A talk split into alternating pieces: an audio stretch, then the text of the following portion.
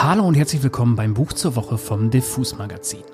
Mein Name ist Daniel Koch und ich möchte euch heute einen Roman vorstellen, den alle lieben werden, die Kendrick Lamar, Mad Max, 1984, Atlanta, Gladiator, Squid Game, Running Man und vielleicht noch die Hunger Games Filme mögen. Es geht um den Roman Chain Gang All Stars von Nana Kwame Ajay Brenja. Im Englischen schon preisgekrönt und seit letztem Jahr draußen, kommt Anfang März endlich die deutsche Übersetzung beim Verlag Hoffmann und Kampe in der Übersetzung von Rainer Schmidt.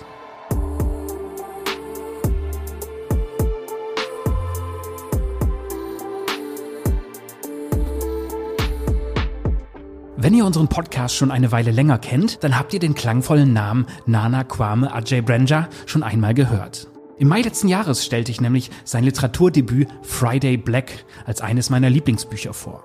Eine wilde Short Story Collection, in der es schon ziemlich düster, politisch, brutal und poetisch zugeht.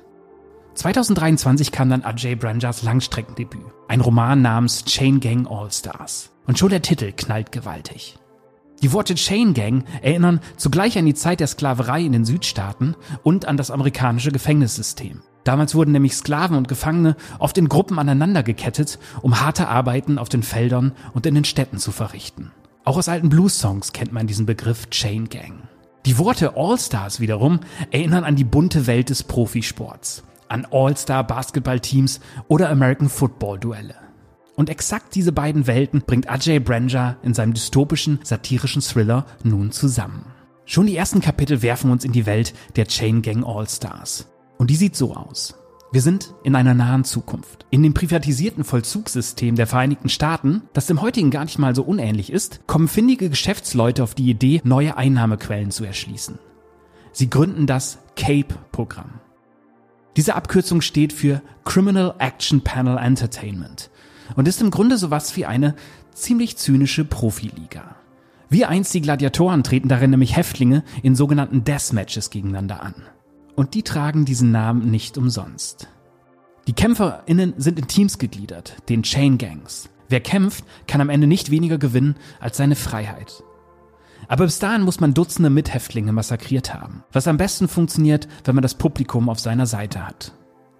Selbst wer am Ende also siegt, hat seine Menschlichkeit schon längst auf dem Spielfeld zurückgelassen.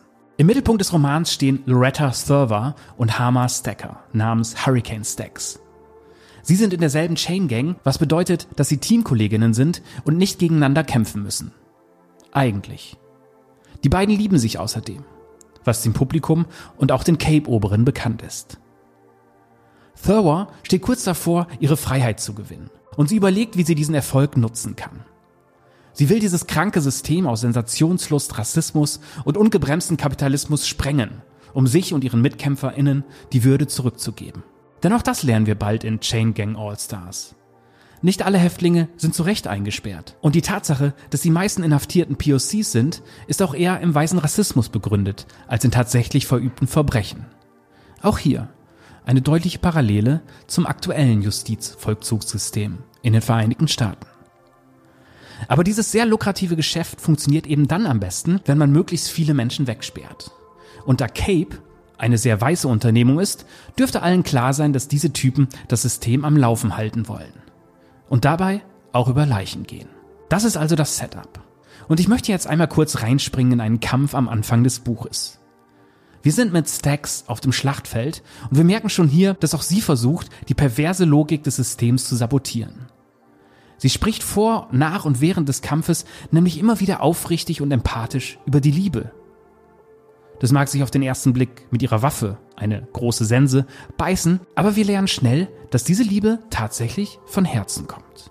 Ihr Gegner ist Barry Rave Bear Harris. Und bevor der Kampf losgeht, nutzt der geleckte Cape-Moderator Mickey Wright noch einmal die Gelegenheit, die Stimmung etwas anzuheizen. Am anderen Ende der Arena öffnete sich knirschend ein Stahltor. Ein massiger Berg von einem Menschen kam heraus. Barry Rave Bear Harris. Death Metal gellte aus den Lautsprechern. Rave Bear wurde gnadenlos ausgebuht.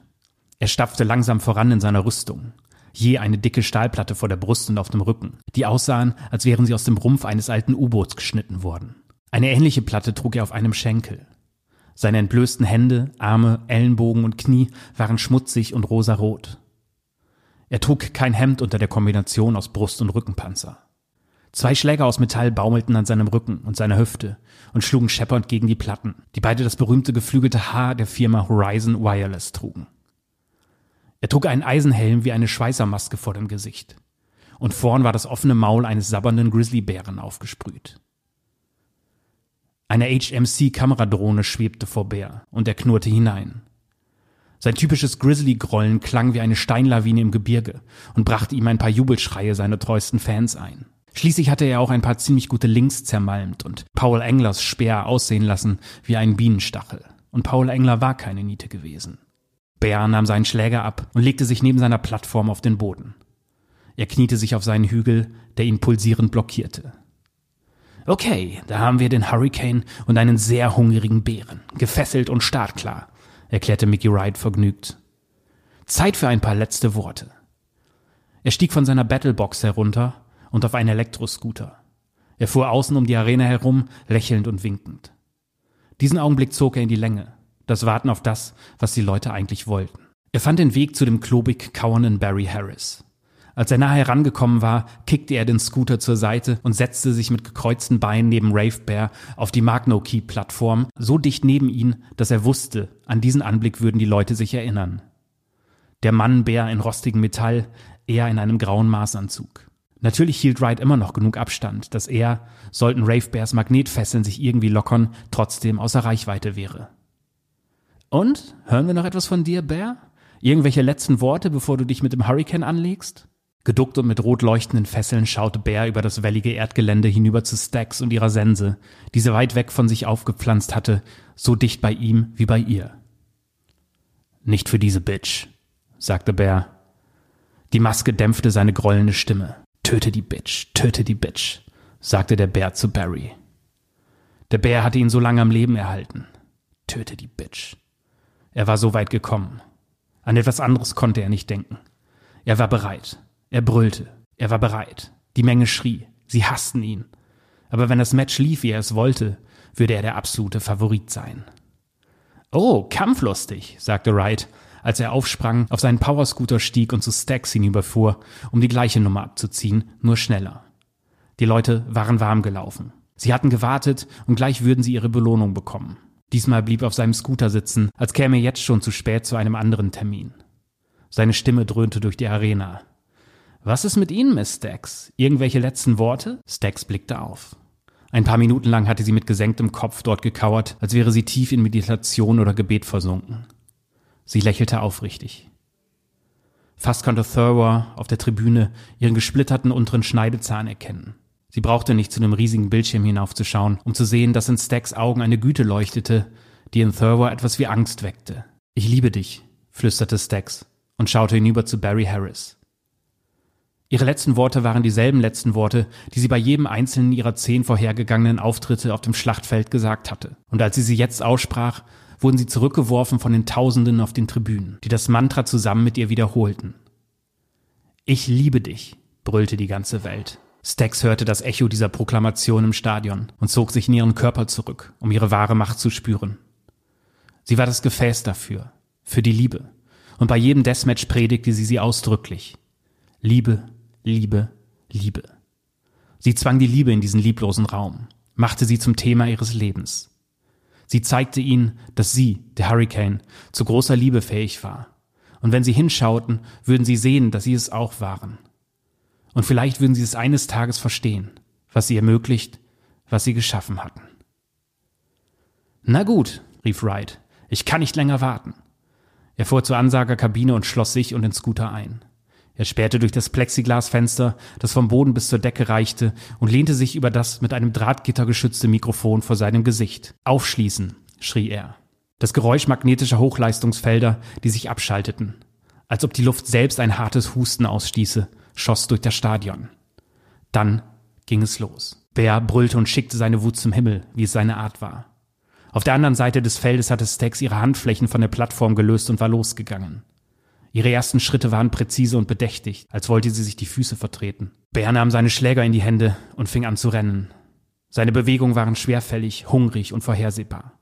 Im Laufen schlug er seine Schläge über dem Kopf zusammen. Die HMCs, die in einigem Abstand folgten, registrierten den Klang seiner Stahlplatten, die von Lederrieben über den Schultern zusammengehalten wurden.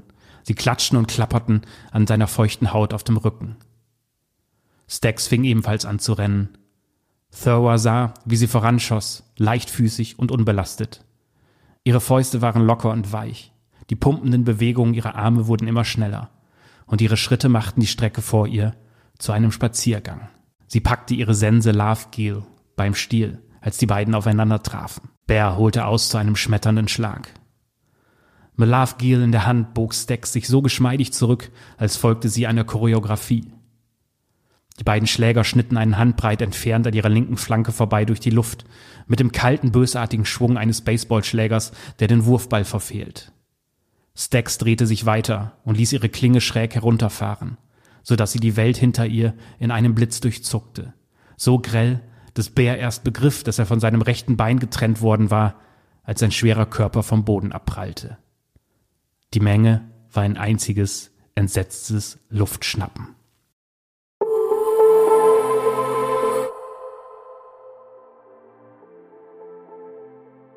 Das war eine klassische Kampfszene aus Chain Gang All Stars von Nana Kwame Ajay Branja. Wer nun aber befürchtet, dieses an Filme wie Running Man, Serien wie Squid Game oder Bücher wie die Hunger Games Reihe erinnernde Setting trage sich nicht auf 400 Seiten, der kann an dieser Stelle beruhigt werden.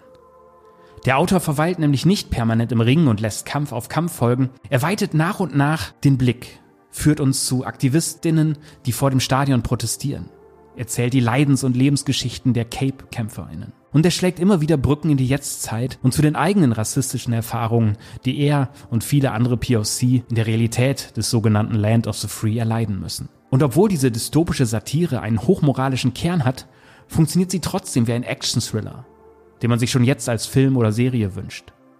Inklusive einer rührenden, queeren Liebesgeschichte.